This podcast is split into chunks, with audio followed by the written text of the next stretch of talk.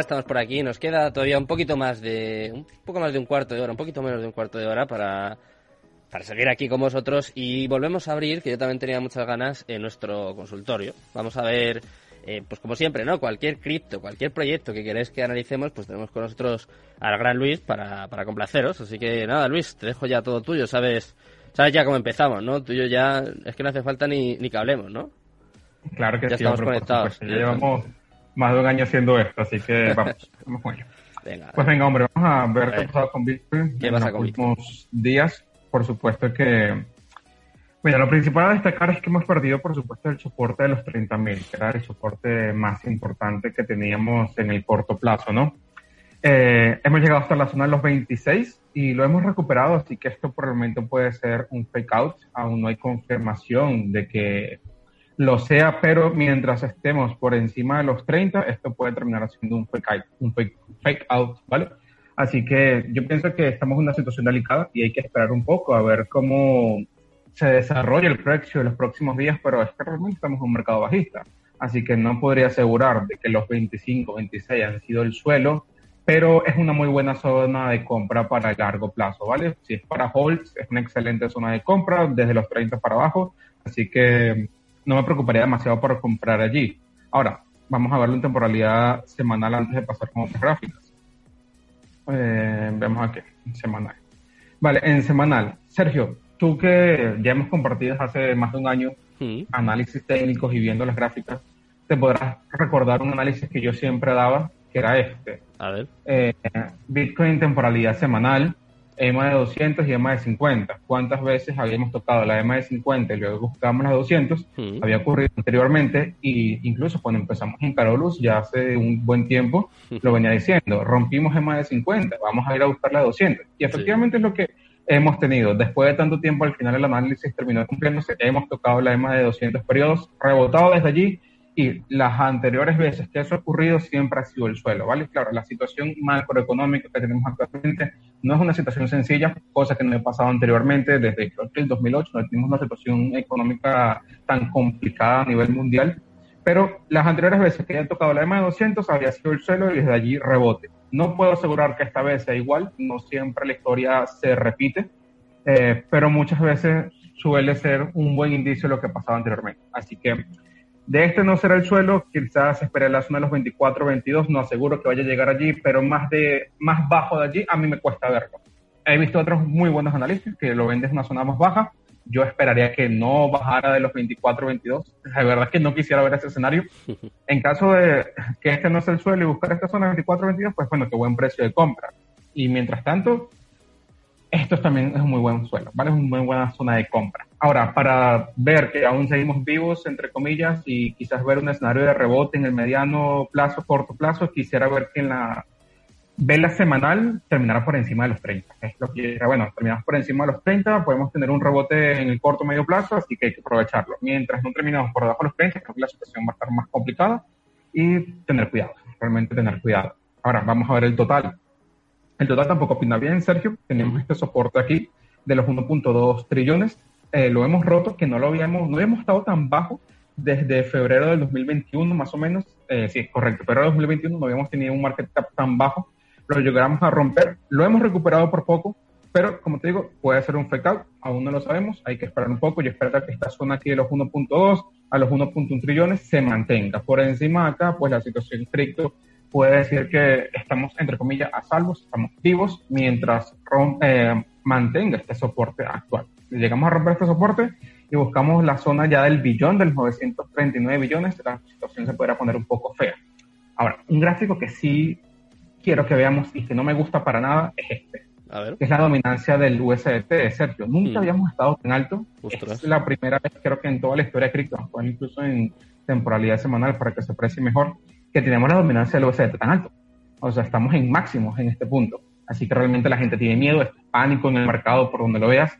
La gente prefiere resguardarse en este momento en stables a pesar de lo que ha pasado o, como vemos en el total, que el dinero ha salido al mercado cripto. Así que la situación en este momento no es para nada prometedora. Eh, si lo vemos con una visión a largo plazo, sin eh, basarnos en los gráficos, tenemos muy buenas zonas de compra, ¿vale? Eso sí, pero gráficamente pinta muy mal. Eso no hay otro punto de verlo. y lo vemos también con la parte de la dominancia del Bitcoin. No estamos en máximos, pero estamos ya tocando la zona, tocamos la zona de los 45, pues hemos sido rechazados en este punto. Si llegamos a bajar un poco y la dominancia del USDT también retrocede, pues, como digo, podríamos ver vida en la parte de las altcoins, lo que me lleva al siguiente gráfico, que es el gráfico de las altas. Estas sí se han visto bastante afectadas en temporalidad diaria y ves como el soporte que tenemos aquí de la zona de los 2644 a los 2457 la hemos roto, completamente roto y hemos creado un nuevo piso la zona de los 2022 a los 1866, incluso un poco más bajo llegamos a tocar. Hoy sí que hemos tenido, en el día de ayer y hoy, hemos tenido rebotes en las altcoins, por ejemplo, DOT que llegó a 8 dólares, ya está en 10, 11, si mal no me equivoco, así que sí hemos visto recuperación en algunas altcoins, pero es que el de sangre, la sangría que tuvieron fue muy fuerte. Yo estoy comprando solamente Bitcoin, Ethereum y DOT. Realmente no quisiera meterme con más nada por el momento porque realmente es delicado. Eh, cualquier dinero que metes en este momento, una, bueno, a excepción de otros tipo BNB, es dinero que tienes que dar por perdido una vez. Si le sacas un por dos, por tres, por cuatro, excelente, pero cuidado con las altcoins en este punto.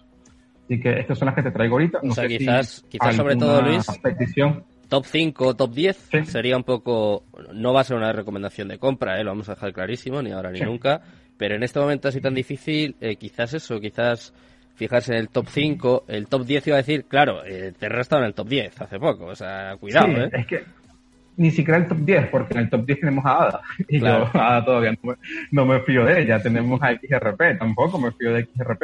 Si hablamos del top 10, yo me Bitcoin, Ethereum, BNB, y bueno, quizás Solana, Solana también me gusta, pero Solana la veo en una situación complicada también. Solana no, me encantaría en este momento comprar, pero yo miré por DOT, porque realmente sigo confiando mucho en DOT y siento que está infravalorada. Vamos con, como te digo, Ethereum, Bitcoin y BNB. Son los que yo llevaría en este momento en portfolio, no me metería como nada. Y si quisiera especular con algo más a mediano, corto plazo, pues simplemente dar ese dinero por perdido. Meto lo que voy a meter y me olvido de eso. Si me hace el por dos, por tres, maravilloso, tomo beneficios y si no, pues nada, hombre, se perdió ese dinero bueno, pues. Porque la situación no está sencillo. Después de analizar un poquito esto, Luis, si te parece, vamos a ir cumpliendo un poco eh, las peticiones de los espectadores, de los oyentes. Y mira, por aquí nos empiezan a pedir Sol, Solana. Tenemos tres, a ver si, si nos da tiempo a, cumplir todas. Vamos a empezar con Solana, top 9. Está en el noveno lugar, ¿eh? De momento. Aguanta. Vamos a irnos con temporalidades semanales para intentar hacerlo más corto la situación, pero es que Solana realmente a mí no me pinta bien, hombre por el momento. Mira, tenemos el soporte fuerte de los 81, el cual se ha perdido, y el otro soporte lo tenemos justamente en esta zona, ¿vale? Mira. Ok, esta zona, 82 dólares aproximadamente a los 74, era el soporte más fuerte que tenía Solana, yo esperaba no perderlo, pero bueno, eso fue lo que ocurrió. Ahora es una resistencia en la zona actual, aquí va a tener problemas cuando llega a la zona de los 75 aproximadamente. Actualmente cotizamos en los 51 dólares e incluso llegamos a la zona de los 38 y sí se dio una recuperación, fue absorción del precio en la parte baja que es donde iría incluso el mayor soporte digamos, porque anteriormente la resistencia, justamente donde nos encontramos actualmente. Yo espero que este soporte lo mantenga, 53, 45, eh, pero en caso de este soporte no mantenerse y que la situación del mercado empeore, no me sorprendería ver a Solana en la zona de los 24, que hombre, sería un excelente precio para comprar a largo plazo. Solana sigue siendo un proyecto muy fuerte, pero ya vemos lo que pasó con Luna, que también era un proyecto fuertísimo. Así que por eso te digo que la situación yo no la veo para comprar altcoins, aunque Solana sigue siendo de las más fuertes y ha recuperado, como vemos en temporalidad semanal, tuvo actuación del precio, pero eventualmente, si tenemos un rebote de Bitcoin que eventualmente lo vamos a tener, por supuesto que lo vamos a tener porque Bitcoin siempre va a rebotar. Eh, y llegar a las finales 33, 35, eh, cuesta trabajo, le va a costar trabajo bien pasar de aquí, incluso los 80, va a ser una zona difícil de robar para Solana. Vale, bueno, pues ahí tenemos Solana. Vamos a ver muy rápido también, nos la pide aquí CryptoPanda, eh, BAT, Basic Attention Token. Yo no, no conocía esto, pero está en el puesto 89. B-A-T, sí, como Batman. Creo que no es el token de un explorador, si mal no me equivoco. Creo que es como una competencia de Google Chrome Explorador. A ver. Hombre, o sea, creo, crearía, no estoy seguro tampoco. Me suena por allí la situación. Y es que, mira, todas las altcoins que vayamos a analizar en este punto van a estar en una situación igual, rompiendo soportes macros que eran importantísimos y no debieran haber roto para poder mantenerse vivos en medio, largo, corto plazo, en este caso, ¿no? Eh, veamos, mira. El soporte fuerte de BAT en temporalidad semanal, que era el macro soporte, por decirlo así, y en esta zona. zona de los 0, de los 0.5 a los 0.4. Actualmente estamos debajo del soporte macro. ¿Qué me gustaría ver para BAT a finalizar antes de que acabe la semana? Que le quedan dos días para que acabe. Que recupere el, soporte, que en este momento es una resistencia. En caso de recuperarlo, pues el proyecto aún podría tener un rebote sano y tendría muy, mucho margen de crecimiento, ¿no? Eh, dentro de lo que cabe el mercado bajista. Pero, hombre, estamos debajo de un soporte. Eh, eh, debajo sí, exactamente. Ahorita es actualmente resistencia, pues queda el soporte importante y lo hemos perdido. Tiene que recuperarlo para yo decir, venga, tiene oportunidad para rebotar con fuerza a partir de acá. En caso de no recuperarlo, cosa se pondría fea y ya hemos visto cómo estas altas han retrocedido eh, porcentajes que antes no íbamos a imaginar. Así que eso es lo que pasa en este momento con BAT y la mayoría de las altcoins, de hecho. Vale, venga, pues vamos a analizar eh, la última de ellas. Yo creo que esta te va a gustar, ¿eh? me parece que tiene buen gusto aquí esta espectadora. Tere Bermejo dice, hola, buenas noches, podéis analizar Polkadot. está cerca de entrar Polkadot, Polkadot ¿eh? en el top 10. He visto que hoy subía bastante y se estaba acercando otra vez a, a Dogecoin. Está cerca de entrar en el top 10. Es interesante porque yo Polkadot no lo he visto gráficamente en los últimos días, pero solamente por verlos en los exchanges, yo ya compré en 8. O sea, realmente no me tembló el pulso, el pulso para comprarlos porque hombre, sí que es un excelente proyecto y aquí podemos verlo. Tenemos este soporte macro, el más importante, que iba de la zona de los 10 hasta los 7.92. Yo tenía una orden puesta en 8, se me ejecutó y ha visto absorción del precio en esta zona. Ve que el caso de BAT, como vimos anteriormente, no ha recuperado el soporte macro, pero Polkadot es una situación diferente. Este sí lo ha recuperado y se ha encontrado por encima del soporte. Ahora, la siguiente resistencia en Polkadot la vamos a tener alrededor de los 14 dólares, 12 dólares. Em, en el corto plazo, por supuesto, que aquí puede llegar y, ser rechazado nuevamente hasta llegar a la zona de los 10, 11 dólares, por supuesto que podría pasar, pero en el largo plazo yo le sigo viendo mucho potencial de las pocas altcoins y las cuento con una mano en las cuales confío en el largo plazo y Dote es una de ellas. Así que demasiado por ella. Si es zona de compra, hombre, 11 dólares es un buen precio. Que puede ser, puede retroceder nuevamente y tocar otra vez los 7, los 8, claro que puede pasar porque estamos en un mercado bajista y podría hacerlo si llega a tocar esa zona nuevamente, yo volvería a comprar dos. Ahora, lo más bajo que se podría ver, que, si llega a ese precio, yo vendo hasta el perro, que será los 5 dólares, que es el precio casi que inicio, Dota empezó cotizando los 1 punto y pico, 2 dólares. No creo que lleguemos a ver los precios de cotización de agosto del 2020, pero 5 dólares sí es un precio que podríamos verlo en una situación de extremo pánico y extrema venta en el mercado que Bitcoin llega a tocar los 22 o 24. Hombre, seguramente han colocado en 5 pero esto es solamente suposición porque esto no ha pasado y Bitcoin no ha roto al completo este soporte de los 26 que hizo actualmente, ¿vale? Así que mientras eso no pase, la zona de los 10 a los 8 es excelente zona de compra de Polkadot. Incluso el precio actual de 11 sigue siendo para largo plazo y holdear muy buen precio. Vale, bueno, pues eh, hasta aquí nuestro consultorio ha sido un poco más breve de lo habitual porque nos estamos pasando muy bien con, con Maldomera Crypto. Nos pide aquí CryptoPanda XRP Ripple. Eh, ya te digo que no le gusta mucho a Luis, pero de todas formas nos la vamos a apuntar y la semana que viene la, la analizamos porque no, no nos da tiempo para más.